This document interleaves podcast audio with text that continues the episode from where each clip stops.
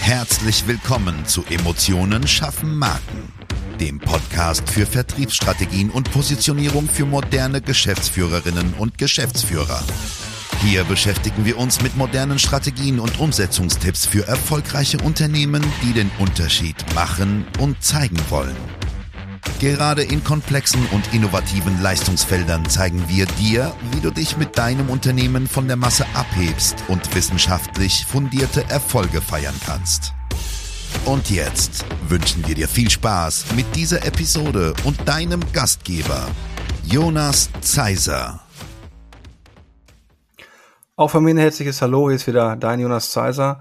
Heute habe ich einen ganz besonderen Gast, nämlich die Kerstin Korvas, Geschäftsführerin der Combriel Europe und der Combi-Rail GmbH in Deutschland. Und liebe Frau Korvas, bitte erzählen Sie uns doch mal ein paar Sätze zu sich, was Sie machen. Dann gehen wir auch schon in das Thema Unternehmensführung im Bahnverkehr in überschaubaren Märkten entscheidende Sichtbarkeit schaffen. Liebe Frau Korvas, bitte stellen Sie sich kurz vor. Ja, mein Name ist Kerstin Korvas. Ich bin einmal Geschäftsführerin der Comirail Europe e.V., das ist ein niederländisches Unternehmen mit Sitz in Rotterdam und einmal der Comirail Europe GmbH. Das ist ein Tochterunternehmen dieses niederländischen Teils und ähm, hat ihren Hauptsitz in Duisburg. Äh, ich bin in beiden Unternehmen verantwortlich für äh, den äh, operativen Teil, aber auch Finanzen und äh, IT-Themen, aber vor allen Dingen für die Menschen, die dort arbeiten. Und äh, das wird ja auch heute unser Thema sein. Und äh, ich als Mensch bin ein Teamplayer, das heißt, ich arbeite gerne mit Menschen zusammen und freue mich immer neue Leute kennenzulernen und auch deren Geschichten. Und vielleicht kann ich da heute auch ein bisschen was zu erzählen. Vielen Dank. Sehr gerne. Ähm, für alle Laien da draußen, mich eingeschlossen natürlich, was macht denn das Unternehmen CombiRail eigentlich ganz genau? Also die CombiRail Europe BV ist ein typisches Eisenbahnverkehrsunternehmen, so ist der Fachbegriff äh, im Güterverkehr unterwegs. Ähm, wir fahren äh, Zugleistungen im kombinierten Verkehr. Das ist, wenn alles äh, von der Straße auf die Schiene kommt, also Container, Wechselbrücken, Sattelanhänger aus den Niederlanden nach Deutschland und zurück. Das spielt sich überwiegend im Deutschland im Rhein-Ruhr-Gebiet ab. Wir fahren aber auch sogenannte konventionelle Züge. Das sind Güter, die eben in Schüttgut äh, vorhanden sind vom von der Aggregationsform, also äh, äh, Kohle zum Beispiel war in dieser Krisenzeit der Energie ein großes Thema. Und wir fahren auch Zugleistungen von Deutschland nach Polen mit Kooperationspartnern zusammen. Und in der Comirail Europe GmbH, da haben wir tatsächlich den Fokus auf Personale. Da sind sehr viele Lokführer, die auch unterschiedliche äh, Leistungen für andere Unternehmen fahren, nicht nur für unsere Gruppe und dort wirklich auf der Lok sitzen und die Lokomotive mit ihren 2800 Pferdestärken, die sie mitbringt, durch die Gegend fahren. Mhm. Vielen Dank. Sie haben ja schon angesprochen oder angedeutet, dass bei Ihnen der Mensch im Fokus steht. Das kann ich nur so unterschreiben, wie ich Sie auch kennengelernt habe. Wie sieht es denn generell mit Herausforderungen in der Unternehmensführung in Ihrem Bereich aus? Was für Unterscheidungen gibt es vielleicht auch ich sag mal, zu anderen Branchen? Was ist, was, was sind kritische Faktoren? Also ich glaube, das Thema Personalgewinnung oder Personalbindung, äh, das ist in allen Branchen im Moment ein Thema. Aber bei uns ist es natürlich so, dass die Eisenbahn nicht so im Fokus der Öffentlichkeit steht. Personenverkehr schon, ja. Da hört man viel von und auch in diesen Streikphasen gerade vielleicht manchmal ein bisschen mehr, als dass die Eisenbahn möchte. Aber den Güterverkehr, den nimmt man äh, eigentlich nur wahr, wenn man sehr nah an einer Strecke wohnt und sagt, hier waren aber viele Züge vorbei. Zum Glück sind die alle viel leiser geworden, weil sie viele äh, Komponenten so gewechselt wurden, dass sie nicht mehr so laut sind wie vor 20 Jahren noch. Aber es ist tatsächlich so, äh, Menschen dafür zu begeistern, in dieser Branche zu arbeiten. Äh, dafür muss man viel ähm, Vorarbeit leisten, Öffentlichkeitsarbeit und man muss auf die Leute direkt zugehen und sie auch irgendwo mit in diese Technik einbinden, weil es ist tatsächlich ein ganz tolles technisches Thema. Und es ist in den Zeiten des Klimawandels auch ähm, ein, ein fokussiertes Thema. Also wenn Sie sich die Friday for Future Bewegung angucken, da sind ganz viele junge Leute, die nicht so richtig wissen, was kann ich denn eigentlich beitragen damit sich da was verändert. Und die Eisenbahn ist da ein ganz wichtiger Faktor und das macht auch wirklich Spaß und hat eine ganz große Bandbreite auch, wo man sich hinentwickeln kann. Ja, der Punkt ähm, des Images, des negativen Images ist ja hauptsächlich durch den Personenverkehr eigentlich geprägt, weil wenn das, das Gehirn was Negatives wahrnimmt, dann ist natürlich viel, viel stärker gewichtet als was Positives. Ne? Und Sie haben es jetzt gerade gesagt, deswegen gehe ich gleich mal direkt drauf ein. Thema Nachhaltigkeit. Das hatten wir ja auch im Vorgespräch. Eigentlich können Sie als Eisenbahner super viel tun, wenn man es richtig kommuniziert ähm, und durchdenkt. Können Sie da mal ein, zwei, drei, acht Sätze zu sagen? Also tatsächlich, wir fahren ja mit Strom. Ne? Natürlich kommt der Strom auch nicht aus der Steckdose, sondern von der Oberleitung, sind immerhin 30.000 Volt, die da äh, ähm, äh, in der Leitung sind. Aber äh, wir fahren tatsächlich äh, mit Energielieferanten, die auch ein sehr hohes Maß an ähm, nachhaltig entsorgtem Strom äh, äh, liefern. Und was viele nicht wissen, die Eisenbahn erzeugt auch einen Teil ihres, ihrer Energie, die sie verbraucht, selbst. Die Lokomotiven sind alle in solchen Trafo-Techniken gebaut, wenn sie auf der Fernstrecke unterwegs sind. Das heißt, sie nehmen nicht nur Strom ab, sie speisen auch zurück, äh, wenn sie eben am Rollen sind. Und wenn ein Zug mit 1800 Tonnen erstmal am Rollen ist, dann rollt er halt auch, ohne dass immer die Maschine läuft. Ne? Sie kennen das beim ja. Fahrzeug selbst bei einem normalen benzingestriebenen Pkw haben sie auch so einen Segeleffekt, ne? nehmen das Gas weg und das Fahrzeug rollt. Und bei dem, beim, beim Eisenbahn ist dieser Segeleffekt noch viel, viel größer, weil der hm. Widerstand zwischen der Schiene, dem Metall und dem Rad, dem Metall, sehr schmal und sehr gering ist. Also diese, dieser Stoppeffekt, den wie es beim Auto passiert zwischen Gummi und Straße, den gibt es in dieser Größenordnung nicht. Also man gleitet viel mhm. mehr wenn man erstmal am Rollen ist, dann äh, braucht man nicht mehr so viel Energie.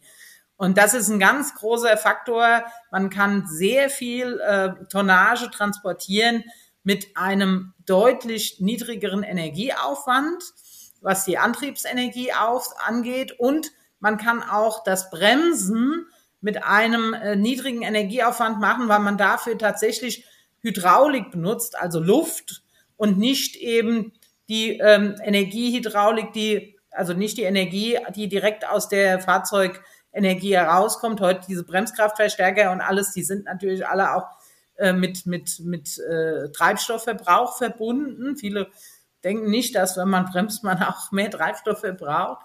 Ähm, also es gibt ganz viele Komponenten, die da ähm, für Nachhaltigkeit sorgen. Und auf so einem Zug, den wir zum Beispiel von den Niederlanden nach Deutschland fahren, sind 44 Lkw-Sendungen drauf, die nicht auf der mhm. Straße sind, die nicht die Parkplätze verstopfen, die nicht, äh, die nicht ausbremsen. ausbremsen. oder auch eben viel Benzin oder Diesel in dem Fall verbrauchen. Ähm, das äh, muss man sich schon in der Größenordnung vorstellen, äh, ähm, die ähm, sehr umfassend ist, wenn ich es jetzt mal für den, für, für äh, den maritimen Verkehr zum Beispiel sage, dann reden wir hier ähm, in dem Segment von über 350.000 Lkw-Sendungen im Jahr. Und wenn die ja. morgen auf der äh, äh auf der A3 wieder wären, ja, äh, dann würde der Verkehr kollabieren. Ich erinnere da gerne immer an äh, die Situation mit Rastatt, mit dieser Tunnelsperrung, wo zwischen äh, Basel und Mannheim nichts mehr ging. Das hat zu einem Kollaps auf der A5 geführt. Also der, die Schiene konnte nicht und alles musste auf die Straße. Ja, das, also das ist schon auch ein wichtiger Faktor. Ja. Wenn wir jetzt die, die, also die Fakten eben eigentlich beleuchtet haben und eigentlich wissen, wie viel mehr man eigentlich tun kann, ja, dann muss oder muss sich die Branche eigentlich die, die Frage gefallen lassen, was ist in der Kommunikation schiefgelaufen, das nicht rauszukommunizieren, ne? Weil ich sag mal, es ist ja, es ist ja nicht nur immer Personenverkehr, der schief läuft, aber ich glaube, viele setzen Bahn generell einfach mit Deutsche Bahn gleich und dadurch mit dem Thema Verspätung, weil es natürlich auch sehr breit getreten wird. Ne? Und sie haben sich ja so oder so zur Aufgabe gemacht, unter anderem diese Kommunikation so ein bisschen mehr wieder in den positiven Fokus zu rücken. Was sind denn Strategien, die Sie ähm, genutzt haben, die erfolgreich waren? Welche Gedankengänge haben Sie? Was muss passieren? Was ist in der Vergangenheit falsch gelaufen? Also ich glaube, das Erste ist immer mal, man muss das Thema einfach mal anfassbar machen, ein bisschen ja. übersetzen in das, in ein Format, dass die Leute es auch ansprechend finden. Ne? Also wenn ich jetzt so einen Technik-Schulungsfilm äh, da ablaufen lasse, jetzt mal so als Beispiel, dann wird da der, wenn die meisten nach 50 Sekunden abschalten. Ne? Also ich habe in meiner alten Funktion als Geschäftsführerin äh, gab es zum Beispiel so ein, ich nenne das immer Sendung mit der Maus Zeichentrickfilm, der auf sehr einfache Art erklärt hat, was wir machen und wie die Sache eigentlich funktioniert. Kombiniert der Verkehr in dem Fall, funktioniert auf der Schiene. Äh, und äh, das, dieses fassbar machen, dieses greifbar machen, das ist ein wichtiges Thema. Ähm, man muss auch die Erwartungshaltung managen. Schienenverkehr ist nicht so flexibel wie Güterkraftverkehr auf der Straße. Man braucht Lieferketten, man braucht verknüpft an Schnittstellen äh, Strukturen. Und äh, aber wir dürfen auch nicht so den Eindruck erwecken, wir werden jetzt äh, äh, der komplizierte Verkehr, also kombinierter Verkehr, ja. KV, ist nicht zwangsläufig komplizierter Verkehr. Wir machen es vielleicht manchmal ein bisschen zu kompliziert. Und deshalb müssen wir uns da andere Dinge äh, äh, vornehmen und diese Lieferketten einfach schlanker gestalten. Und wir müssen natürlich schauen, äh, dass wir vielleicht auch unsere Gesamtsysteme überdenken in den Lagen, in denen wir fahren, weil wir sind heute über, überwiegend nur in der Nacht unterwegs. Wir fahren mal hm. abends spät an, äh, ab und morgens kommen wir irgendwo an und die Kunden äh, oder, oder je nachdem, wie die Kundenstrukturen sind. Und äh, am Tag passieren dann die äh, äh, Transporte und Abwicklungen in, bei unseren Logistikkunden. Ähm, das werden wir verändern müssen, weil wir müssen einfach unsere Mengen anders skalieren, um hochvertaktet zu fahren, damit der Kunde immer einen Anschluss hat und immer irgendeine Möglichkeit, auf den Zug zu springen mit seiner Box oder seinem Container. Und, äh, ähm, und dadurch werden natürlich auch Kapazitäten geschaffen, die uns heute fehlen. Wir haben heute einfach ein Infrastrukturproblem, ist ja mittlerweile in aller Munde, ja. kann jeder lesen. Unsere Infrastruktur ist nicht so mitgewachsen, wie wir das eigentlich brauchen in Deutschland oder auch teilweise an den Schnittstellen in Europa. Und da müssen wir aber selber jetzt auch was an den Effizienzen tun, weil wir können nicht immer nur warten, dass die Infrastruktur alle unsere Probleme löst. Äh, wir müssen den Kunden Kapazitäten zur Verfügung stellen, dass sie sagen, die Eisenbahn ist ein gutes Produkt, mit dem kann man fahren. Ein paar Sachen sind anders, da müssen wir uns umstellen, aber insgesamt kommen wir damit hin. Und dieses Image haben wir noch nicht. Und da müssen wir selber auch was für tun. Jedes Eisenbahnverkehrsunternehmen für sich. Übrigens gibt es 220 Eisenbahnverkehrsunternehmen außer der Deutschen Bahn im Güterverkehr in, in Deutschland, nur in Deutschland. Und das sind nicht alles Tochterunternehmen, habe ich Nein. mir sagen lassen. Die wenigsten tatsächlich. Genau, genau. Welche, also nochmal zur Ausgangsfrage zurück, welche Herausforderungen sehen Sie denn auch in der Unternehmensführung in Bezug auf, auf Menschen, auf Mitarbeiter? Also die größte Herausforderung ist sicher, dass es perspektivisch einfach weniger Menschen gibt, die ähm, in solchen Berufszweigen arbeiten wollen oder vielleicht auch können. Äh, wollen, äh, sage ich mal, ist das Thema Popularität eines Berufszweigs, Popularität eines Arbeitsplatzes hat immer mit Ausstattung, mit Arbeitsstruktur zu tun. Wir leben in Zeiten der mobilen Arbeit, der selbstdisponierten Arbeitsplätze, wie ich es immer so schön sage. Also man kann auch aus dem äh, Café heraus ähm, äh, am PC sitzen und seinen Job machen. Und das ist natürlich in der Arbeitswelt, wo sie auf einer Lok sitzen müssen und von A nach B fahren, schwierig.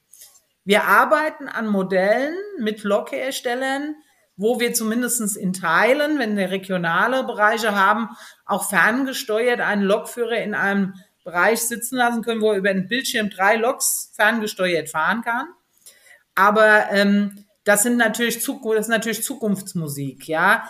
Äh, bis der autonom fahrende Zug kommt, ähm, das weiß ich nicht, ob ich das noch vor meiner Rente erlebe.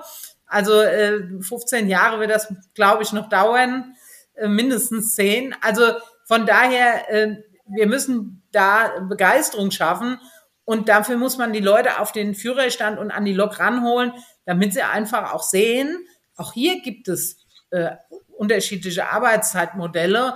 Auch hier kann man sein Privatleben vielleicht besser mit der Arbeit verknüpfen, weil man mhm. spezielle Schichtplanung für die Mitarbeiter individuell macht.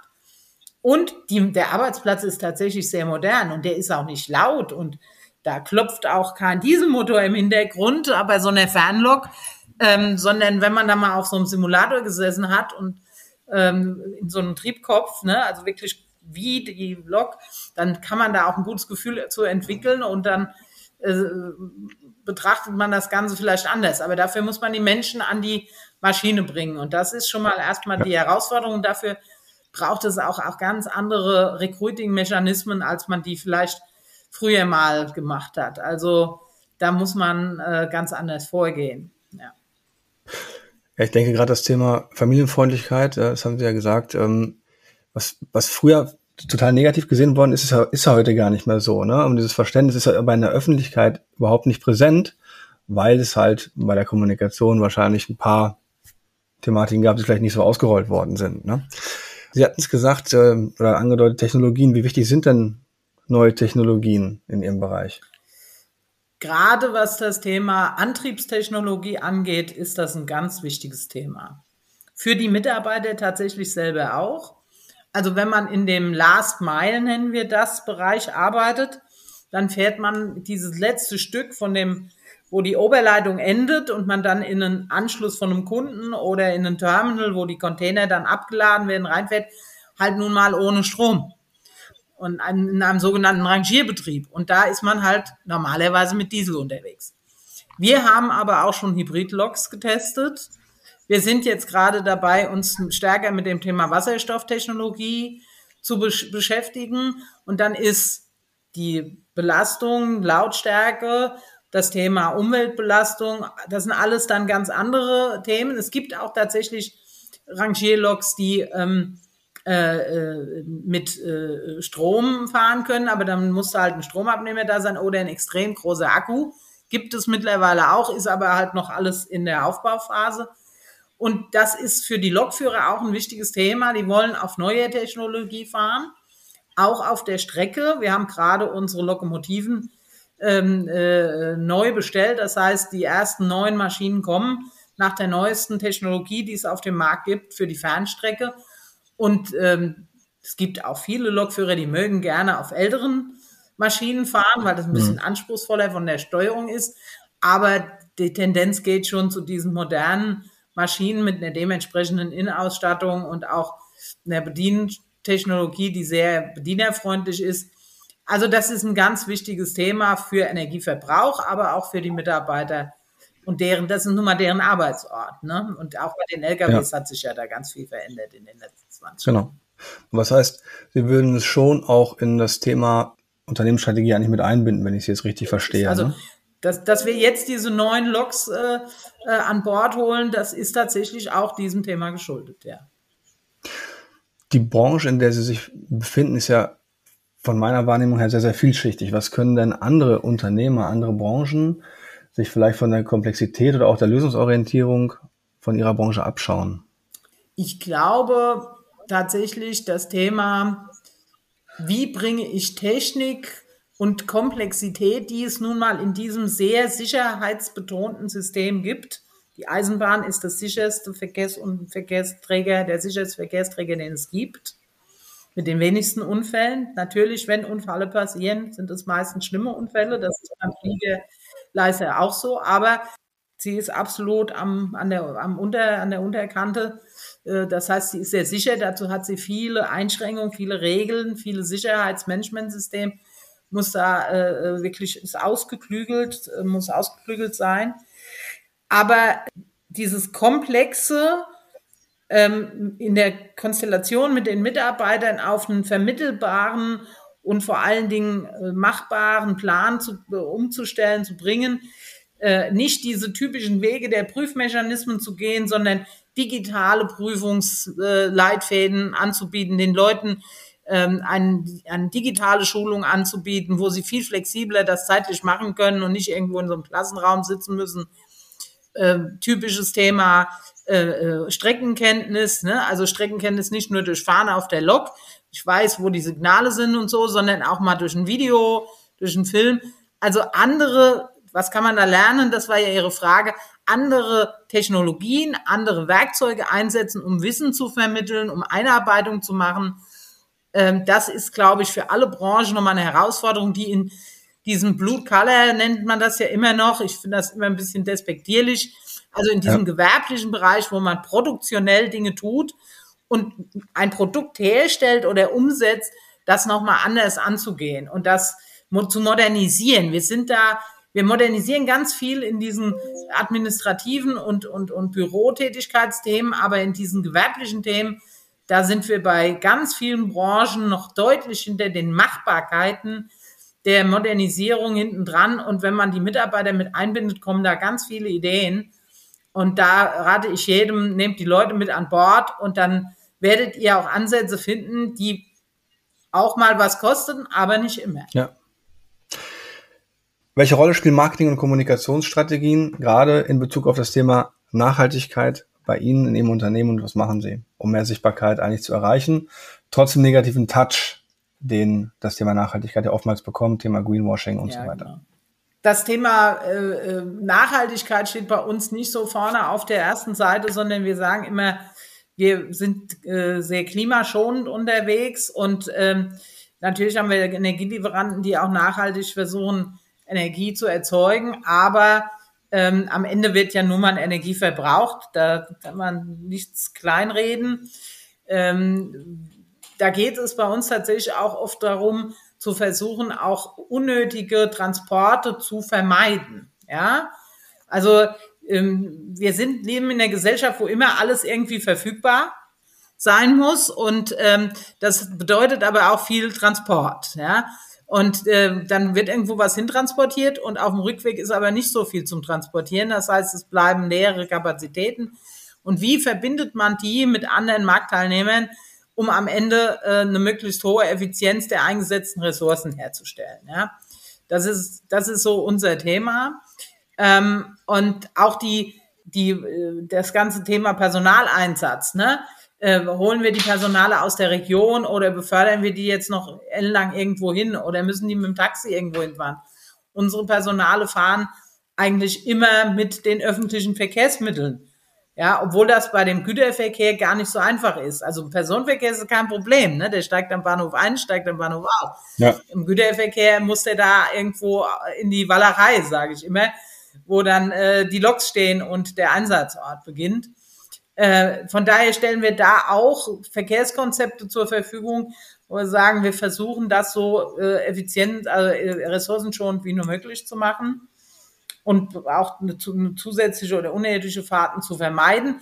Sicher, wenn man Beispiel nach Ludwigshafen fährt, dann äh, könnte man die Leute, wenn sie dort übernachten müssen, in der Stadt unterbringen. Dann müssen sie da irgendwie hin und müssen auch wieder zurück. Oder man nimmt das teurere Hotel, das direkt um die Ecke ist, und dann nehmen wir halt das teurere Hotel. Das ist nur mal so ein praktisches Beispiel. Sie haben eben gesagt, dass Sie jedem raten, die Menschen mit ins Boot zu nehmen. Da würde mich ganz persönlich interessieren, wie machen Sie das denn in der Praxis selber? Ganz viel mit den Leuten sprechen. Bilateral, also wirklich mit jedem Einzelnen. Nicht dieses einmal im Jahr machen wir mal ein Mitarbeitergespräch. Ja, ja, Erreichbar genau. sein und wenn es eine SMS ist, ja, alt, old school, aber wird immer noch gemacht, einfach rufen Sie mich doch mal an und dann rufe ich zurück oder es ist eine Frage da äh, und die, die, das, die persönliche Belange angeht, ne? Ich krieg da in dem Hotel kein Frühstück, kann man dann irgendwas organisieren, dass ich um vier Uhr trotzdem was zu essen bekomme, ne? Dass man dafür sorgt, dass auch immer eine Kaffeemaschine auf den Zimmern ist oder so. Solche Themen bekommt man nur mit, wenn man mit den Leuten redet. Und das ja, bedeutet richtig. Austausch. Wir machen regelmäßige äh, Veranstaltungen. Jetzt hatten wir mal wieder so ein Kaffee, Coffee Break, wo sich auch nochmal neue Kollegen vorgestellt haben, wo dann auch wirklich die Geschäftsführung dabei ist, wo die Recruiter, also Recruiting-Abteilung dabei ist und die Leute auch mal Dinge kritisieren können. Und weil das aber in der großen Runde meistens schlechter funktioniert, gibt es ganz viele bilaterale Gesprächsansätze und man muss schon selbst als Führungskraft das auch immer wieder triggern, weil erstmal ist die Hemmschwelle ja ganz groß. Ne? Da sind ja noch zwei Ebenen dazwischen, also Disposition und so weiter. Und dann dem Geschäftsführer, die Geschäftsführerin anzusprechen, das ist ein bisschen mehr mit Hemmungen verbunden. Aber wenn man merkt, da ist eine Gesprächsebene, dann kann man die herstellen. Und wenn man dann noch gute Personalreferenten hat, die das noch unterstützen, dann kann man wirklich die Leute immer wieder antriggern und äh, dann kommen auch mal die kritischen Themen auf den Tisch oder kommen vielleicht auch mal private Themen auf den Tisch. Und Ja. Gerade dieses private, der Impact aus dem Privatleben, wenn in der Familie Krankheiten oder Schicksalsschläge sind, da muss man als Arbeitgeber einfach immer drauf gucken, teilhaben genau. und helfen, wenn es gewünscht wird, zur Seite stehen, äh, denn das ist für die Menschen ganz wichtig und das gehört auch zu diesem Work-Life-Balance-Thema, dass man in der Arbeit wahrnimmt, wenn es in der privaten Seite auch Probleme gibt. Die, die werden ja. sich immer auf die Arbeit äh, äh, übertragen. Und ich habe einen Mitarbeiter, der hat mal zu mir gesagt, wissen Sie, Frau Korvers, ich finde das gut, dass Sie sich auch immer fragen, wie geht's der Familie, dass Sie auch immer mal mir die Möglichkeit geben, mal über ein privates Thema zu sprechen. Bei ihm lief es da mal gerade nicht so gut. Und es gibt halt eben diese drei Themen. Gesundheit, Familie und Job. Und wenn das erste nichts ist, dann ist das andere alles auch nichts. Ja? Richtig. Und das, so ja, muss man auch als Arbeitgeber eskalieren. Das ist wichtig. Ja, ich glaube, man kann es nicht trennen. Früher hat man immer gesagt, BSB und Schnaps ist Schnaps für mich der größte Bullshit. Kann man nicht trennen. Das hat ein ehemaliger Chef von mir mal gesagt. Also falscher kann man eigentlich gar nicht dann eingesetzt sein, wenn man, wenn man das so sieht. Man kann niemals seine Art und Weise oder seine Einstellung oder seine Situation im Job abschalten. Es tangiert einen immer. Und ich glaube, wenn man das als Führungskraft, als Geschäftsführer, Inhaber realisiert hat, dann kann man eigentlich nicht so viel verkehrt machen, weil dann bist du auf der menschlichen Seite. Frau Korvas, haben Sie einen abschließenden Tipp, Ratschlag für die Unternehmer, die zuhören, was das Thema Unternehmensführung angeht, was das Thema Sichtbarmachen angeht, was das Thema mit Sicherheit auch Menschenführung angeht? Bleiben Sie authentisch, seien Sie Sie selbst, versuchen Sie nicht eine Figur, der der Position angemessen erscheint, weil es in der Öffentlichkeit so propagandiert wird, nahezukommen. Alle Mitarbeiter sind Menschen, die das spüren. Der eine mehr, der andere weniger, aber alle spüren etwas, wenn Authentizität nachlässt. Seien Sie ehrlich, versprechen Sie nicht, was Sie nicht halten können. Das funktioniert ganz gar nicht, ja. Und man muss auch mal Nein sagen. Man muss sagen, kann ich doch nicht. Habe ich versucht, funktioniert nicht. Äh, und man, man muss dann erklären und äh, nicht die Menschen abfertigen. Ja, das äh, kommt wie ein Bumerang zurück. Und last but not least, äh, denken Sie auch immer an sich selbst. Schauen Sie auf sich, was Sie von anderen erwarten oder wie Sie Work-Life-Balance von anderen und als Fürsorgender auch einrichten wollen. Machen Sie das selber auch? Oder spielen sie eigentlich den komplett anderen Thema und sind rund um die Uhr ähm, 24-7 äh, im Einsatz und äh, die Mitarbeiter sagen dann auch, ja, der macht das ja auch nicht. Warum soll ich denn jetzt hier auf meine Fahrzeiten und auf meine Einsatzzeiten gucken? Also mhm. auch Vorbildfunktion, ganz wichtiges Thema. Dann einen ganz, ganz herzlichen Dank, dass Sie sich die Zeit genommen haben. Hat mir wirklich sehr großen Spaß ja. gemacht. Vielen Dank. Vielen Dank und äh, auch Ihnen danke für die Chance, hier dabei sein zu können. Gerne.